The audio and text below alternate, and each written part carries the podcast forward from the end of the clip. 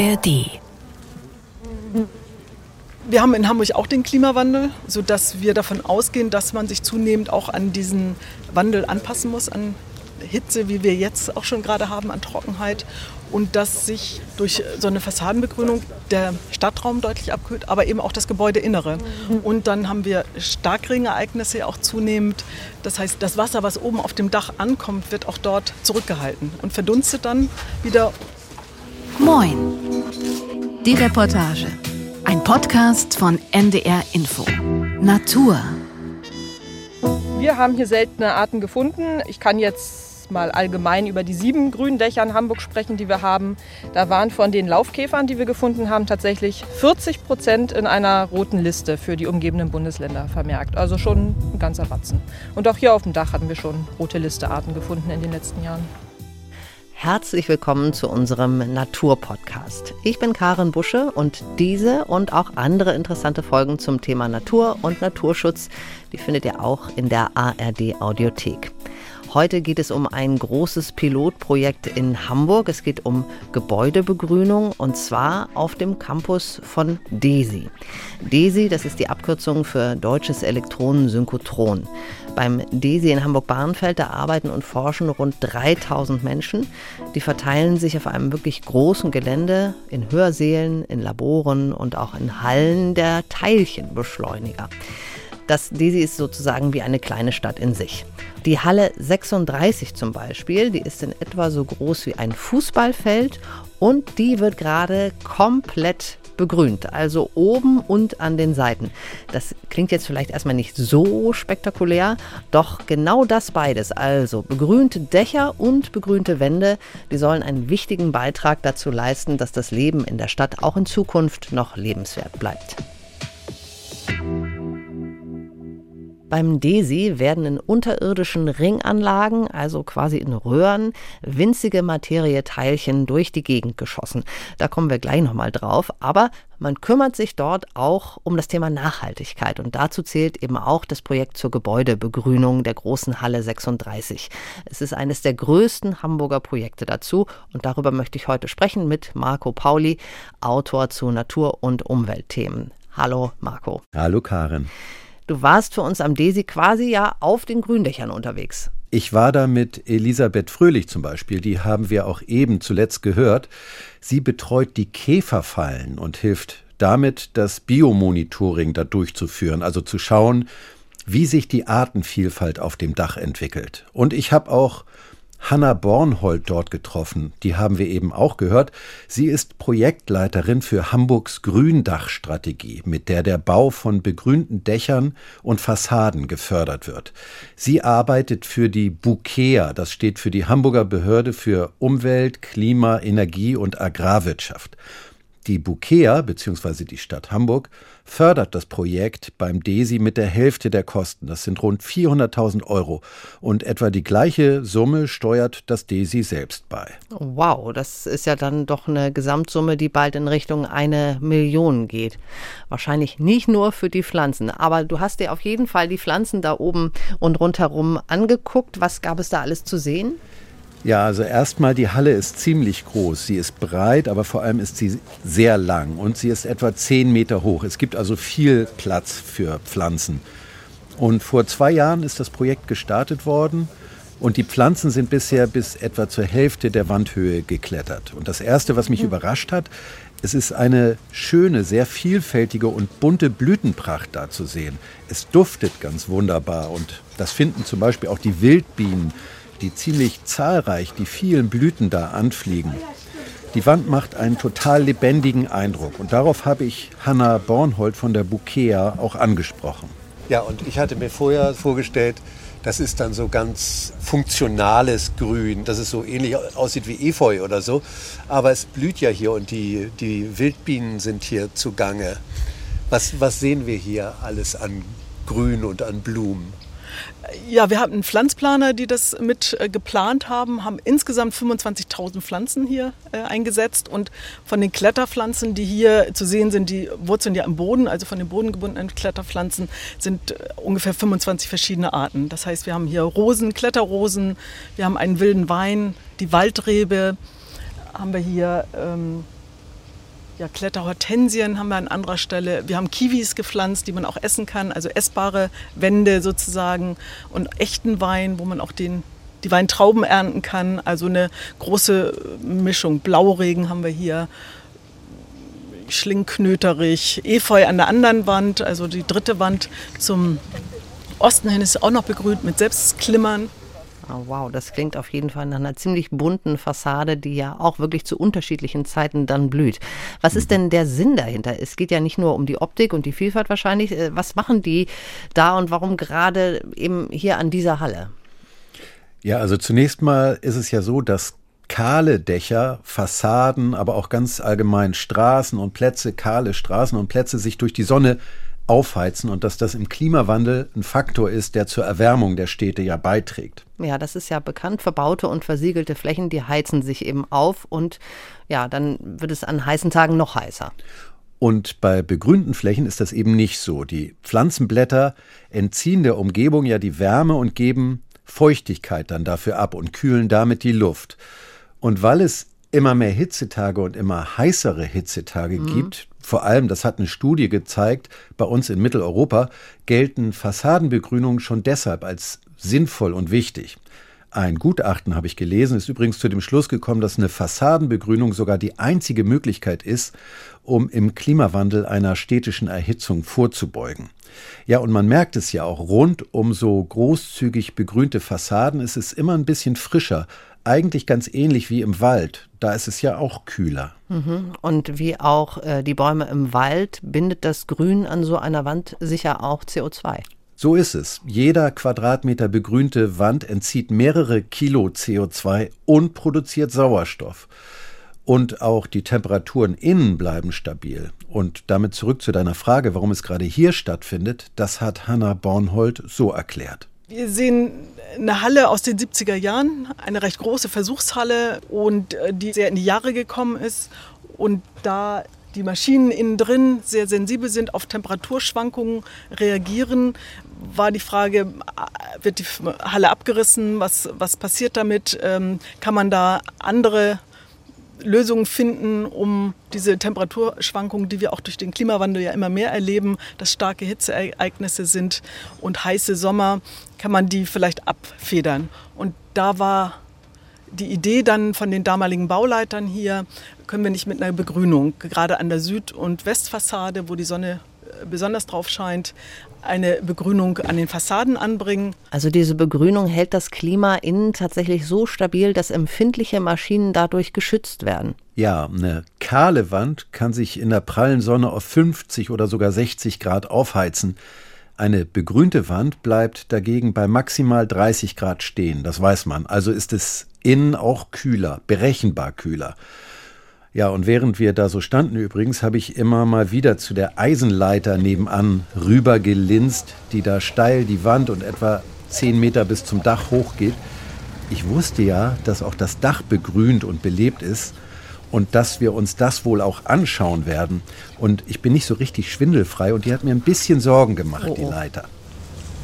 Um auf dem Dach gehen wir da diesmal hin? Ja, wollten wir, ne? Das ist ja, ein steiler Aufstieg, also das ist schon ein bisschen Bergklimmen. Äh, also, aber ihre Geräte sind relativ klein, dass sie das gut hinkriegen. Oha, steile Eisenleiter, nicht ganz schwindelfrei. Aber du bist dann doch hoch wahrscheinlich, nehme ich an. Ja, na klar. Ich wollte mir ja das grüne Dach ansehen und auch vor allem die Käfer, die da gefangen und gezählt werden. Da bin ich auf jeden Fall auch schon total neugierig, wie ihr oder wen ihr, was ihr da so gefunden habt. Aber sag mal, vorher wollte ich noch mal ganz kurz bei den Wänden bleiben. Hanna Bornhold, die hat ja erzählt, was es da so für Pflanzen gibt, hat aufgezählt, Waldreben, Wein und so weiter. Wie werden die denn da geordnet, wenn man das so sagen kann, beziehungsweise gepflanzt? Also wie halten die sich an der Wand? Wie funktioniert das alles? Also Efeu und Wein zum Beispiel, die halten sich von selbst. Die haben Wurzeln, die an der Wand haften. Das macht auch manchen Hausbesitzern Sorgen, aber dazu kommen wir später nochmal. Mhm. Andere Pflanzen, die im Boden wurzeln und von dort ihre Nährstoffe bekommen, die brauchen Kletterhilfen. Was sind das so für Kletterhilfen? Also ist das quasi eine Art Treppe oder Gitter? Was nimmt man? Seile? Genau, Seilkonstruktionen nimmt man da. Mhm. Und es gibt da über die ganze Wand verteilt Befestigungspunkte, an denen Drahtseile quer und längs gespannt sind, an denen können die Pflanzen dann hochklettern. Mhm.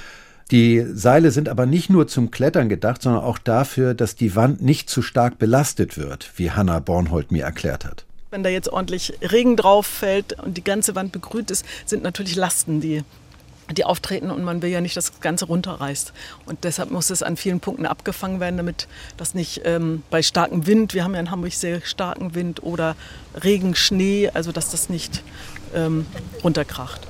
Und wir standen da zu dem Zeitpunkt immer noch an der Südfassade, an der Westfassade, die in etwa so lang ist wie das von dir vorhin schon erwähnte Fußballfeld. Mhm. Konnte so eine Konstruktion nicht angebracht werden, da die das statisch nicht ausgehalten hätte. Deshalb ist dort ein langes Gerüst vor die Wand gesetzt worden. Das ist jetzt äh, relativ groß, hat aber die Möglichkeit, eben Meter abzugehen von der Fassade.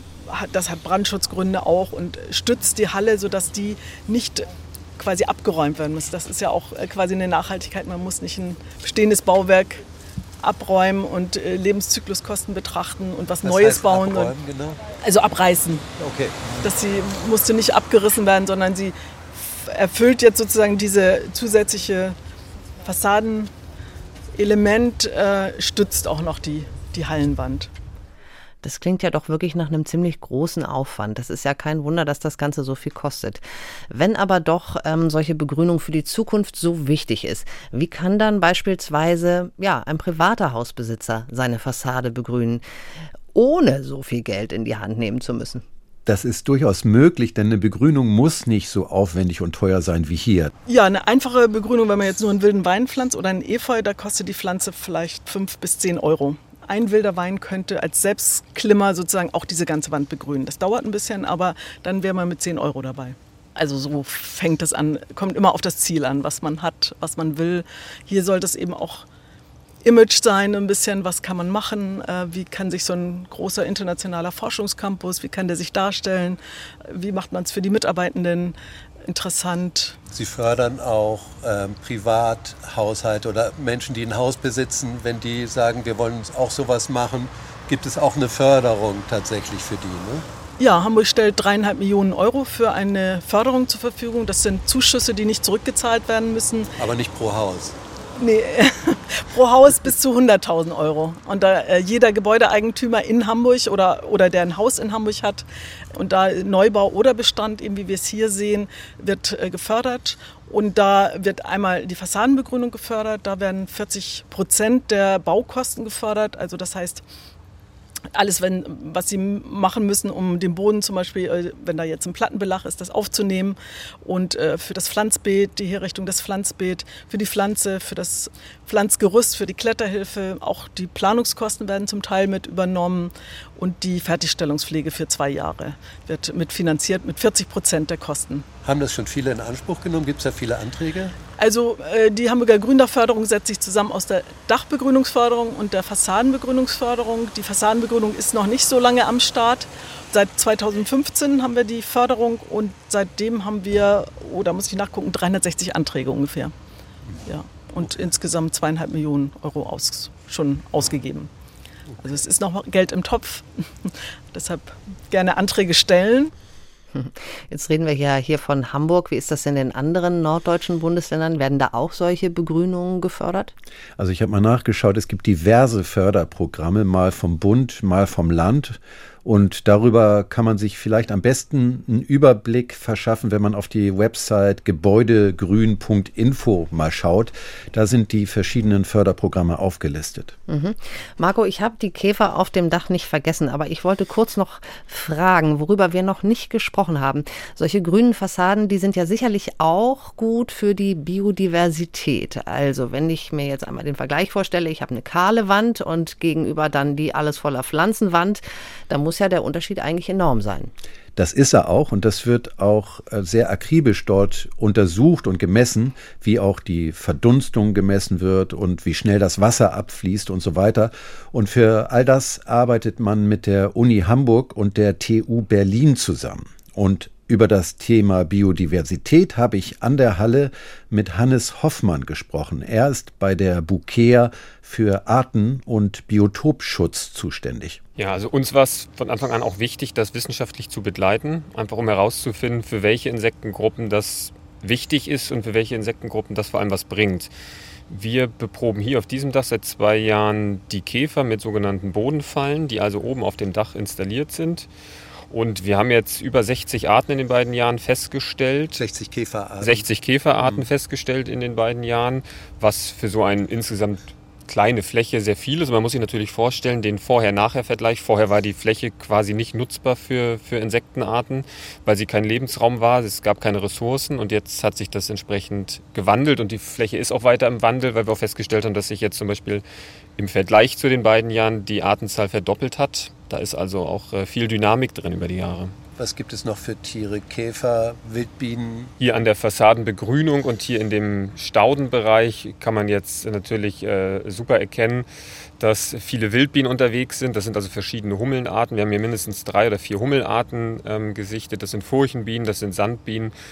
Es sind Wollschweber unterwegs, die hier entsprechend äh, sehr viel Nahrung finden in diesen Staudenbereichen.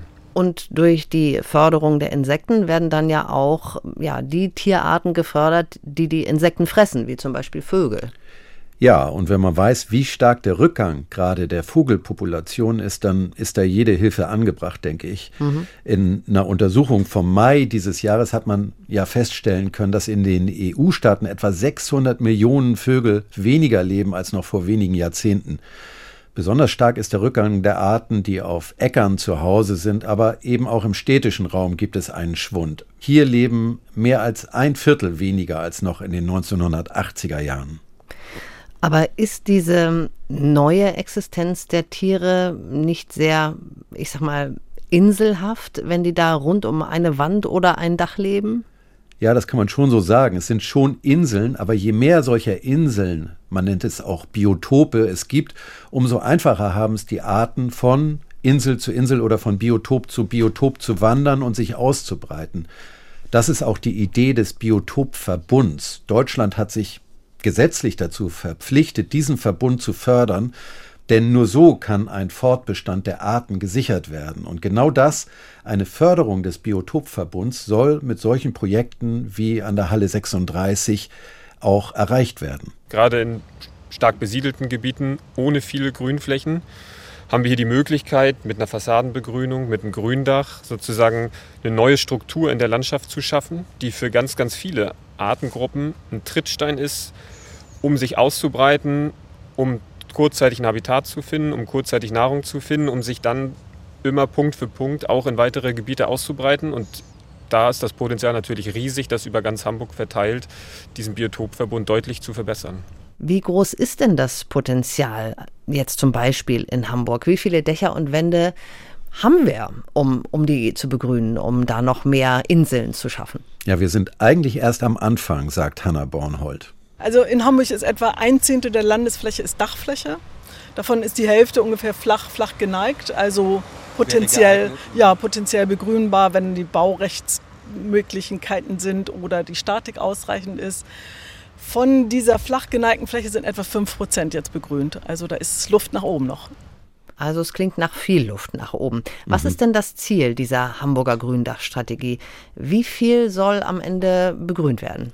Ziel ist es, mindestens 70 Prozent der Neubauten und der geeigneten Dächer der Altbauten ähm, zu begrünen. Und seit dem Start sind immerhin schon 80 Hektar dazugekommen, was so groß ist wie etwa, ich habe es mal nachgerechnet, wo wir schon bei Fußballfeldern waren, mhm. etwa 100 Fußballfelder. Wow, ja. Und Stichwort Luft nach oben. Du bist ja, jetzt kommen wir doch endlich aufs Dach, auch noch hochgeklettert. Ja, kurz danach, es ließ sich nicht mehr länger aufschieben.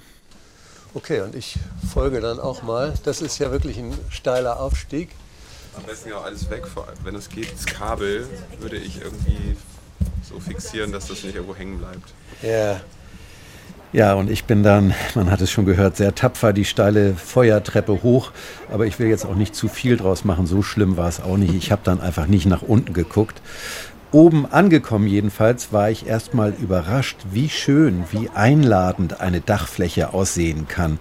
Überall zarte, niedrige Pflanzen, die in diversen pastellfarbenen Tönen das ganze Dach schmücken. Und ähm, die anfangs erwähnte Elisabeth Fröhlich, die die Käfer zählt und bestimmt, ist sofort zielstrebig zu einer der von ihr aufgestellten Fallen gegangen und ich bin dann sofort hinterher. Da haben Sie eine Falle hervorgeholt. Was ist das für eine Falle? Das ist eine Barberfalle, also eine Bodenfalle. Das ist im Grunde ein Plastikbecher, der ebenerdig mit dem Boden eingegraben wird, so Ausmaße wie so ein Papp-Kaffeebecher. Da ist eine Fangflüssigkeit drin. Ähm, Was mögen die Käfer? Zucker? Nein, die Fangflüssigkeit ist nicht da, um die Käfer anzulocken. Also die fallen da zufällig rein, wenn sie über den Boden laufen. Ähm, das ist eine Flüssigkeit aus Essigsäure mit ein bisschen Spülmittel zur Absetzung der Oberflächenspannung. Ja, damit, wenn die Tiere reinfallen, sie schnell abgetötet werden. Ja, was ist da drin zu sehen? Da sind so ein Dutzend Käferchen sind da drin ungefähr, ne? Oder ja, sind noch ein paar mehr, weil es gibt sehr kleine Käfer. Wie gesagt, geht bei zwei Millimeter los. Davon sind ja auch einige drin, vor allem Staphyliniden, Kurzflügelkäfer sieht man, die als kleine und dann viele Laufkäfer. Und man muss sagen, ich habe die ähm, ja, großflächig hier verteilt nach verschiedenen Mikrohabitaten, weil die Tiere sich ja auch aus Gründen der Konkurrenzvermeidung versuchen, ein bisschen aus dem Weg zu gehen und verschiedene Nischen sozusagen besetzen. Und besonders viel los ist eigentlich immer an den größeren Pflanzen. Vermutlich auch, weil die Luftfeuchtigkeit da ein bisschen höher ist durch die Verdunstung über die Blätter und weil der Schattenwurf natürlich auch dafür sorgt, dass nicht so viel verdunstet. Aber gegebenenfalls auch, weil die Pflanzen Futterpflanzen für manche Arten sind und weil die räuberischen Arten, wie jetzt zum Beispiel die ähm, Kurzflügelkäfer oder die Laufkäfer, hier auch vermehrt jagen könnten nach ihrer Beute. Hm, da habe ich jetzt innerhalb wirklich kurzer Zeit sehr viel über Käfer erfahren. Ja, ging mir auch so. Und ich habe Elisabeth Fröhlich dann aber auch noch gefragt, warum sie eigentlich gerade die Käfer fängt. Also Käfer sind die größte Insektenordnung, dementsprechend auch sehr gut erforscht. Wir wissen viel über die Ökologie der Tiere und auch, was sie für Ansprüche an ihren Lebensraum haben, also wie feucht mögen sie es, welche Temperatur, welcher pH-Wert, wie dicht sollte die Vegetation sein auf dem Substrat und auch wie sollte sich die Vegetation zusammensetzen. Und dementsprechend, je nachdem, welche Art man auf einem Dach findet, kann man rückschließen auf die Standortbedingungen, weil man weiß, die und die Art braucht das und das. Das heißt, man nimmt Käfer als Indikator Tiergruppe. Anhand der Käferarten lässt sich also erkennen, wie gut das Gründach als Habitat funktioniert. Und wie wir vorhin schon gehört haben, die Anzahl der Käferarten wächst ja. Und was muss man machen, damit die Käfer sich wohlfühlen? Beziehungsweise, ja, wie geht man da überhaupt vor bei der Begrünung von Gründächern? Anders als bei einer Fassade oder etwa ähnlich? Also es gibt da erstmal die grundsätzliche Unterscheidung zwischen extensivem und intensivem Gründach. Das Intensive, es klingt schon so, ist aufwendig und teuer. Denn da ist die Substratschicht, also der Nährboden für die Pflanzen, bis zu einem Meter dick. Da kann man richtige Gärten auf dem Dach anlegen, die man dann aber auch bewässern muss. Hier auf dieser Halle 36 handelt es sich um ein extensives Gründach. Da liegt die Substratdicke bei ungefähr acht Zentimetern. Aber auch bei dieser relativ dünnen Schicht muss erst geprüft werden, ob das Dach überhaupt sie aushält, denn es sind immerhin rund 120 Kilo pro Quadratmeter extra denkt man erstmal gar nicht bei 8 Zentimetern. Ne? Genau. Was kennzeichnet denn so ein extensives Gründach? Also was kennzeichnet das noch? Ja, wie ich vorhin schon erwähnt habe, von den Pflanzen her, die sind niedrig, also das sind Moose und Gräser zum Beispiel. Als ich vor Ort war, im Juni, hatte es schon wochenlang nicht geregnet. Die Pflanzen wirkten sehr trocken. Hanna Bornhold war aber nicht besonders beunruhigt. Es ist ja offenbar auch schon sehr trocken, aber das bleibt bestehen? Ja, das, das ist ja das Kennzeichen von einem Gründach, von einem extensiven Gründach, ähm, dass es keine Bewässerung hat, sondern tatsächlich wie so ein Magerrasenstandort, sandiger Standort. Äh, die Pflanzen, die hier wachsen, die haben, sind trocken angepasst, die sind Extremstandorte gewohnt, die ziehen sich zum Teil in die Wurzeln zurück und äh, kommen dann wieder raus. Wir haben hier zum Beispiel Iris, die können äh, gut mit äh, Trockenstandorten umgehen. Das ist so ein äh, Sedum-Fetthennengewächse, die äh, speichern sehr viel Wasser in ihren Blättern und bra brauchen das dann, wenn, wenn die Trockenheit da ist. Nelken haben wir hier, Thymian, Schnittlauch, also das sind alles Pflanzen, die das gut abkönnen. Äh, es ist wie ähm, zum Beispiel ein Rasen im Sommer trocken wird, wenn das nicht äh, regnet, dann treibt er aber wieder aus. Also das heißt nicht, wenn er braun ist, ist er tot, sondern die haben in den Wurzeln sozusagen die Kraft auch wieder auszutreiben. Und was, wenn es aber dann doch mal doll regnet? Also ich meine, das ist ja auch ein Kennzeichen des Klimawandels, dass es manchmal doch Starkregenereignisse gibt. Was macht das extensive Gründach mit wirklich viel Regen? Ja, es ist ja eines der Probleme von versiegelten Flächen, dass Mhm. das Wasser sofort über die Abwasserkanäle abfließt und nicht genutzt wird. Zum Beispiel, um vor Ort neues Grundwasser zu bilden. Ja, oder dass es so viel regnet, dass die Kanäle überlaufen. Ne? Das gibt es ja auch. Und bei einem Gründach ist das eben nicht so, denn das hält den Regen zurück, erstmal zurück, erklärt Hanna Bornhold. Also das fließt gar nicht erst über die Fallrohre, Regenwasserrohre in die Abwasserkanäle und in die Siele oder dann in die Flüsse, in die Vorfluter, sondern wird direkt oben auf dem Dach zurückgehalten und verdunstet dann wieder.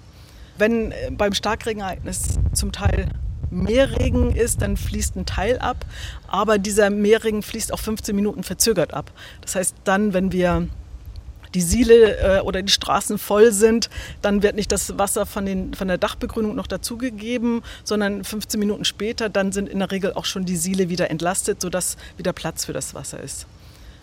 Oder man baut direkt Retentionsgründächer. Das sind Dächer, die ähm, quasi auch Starkregenereignisse einstauen können.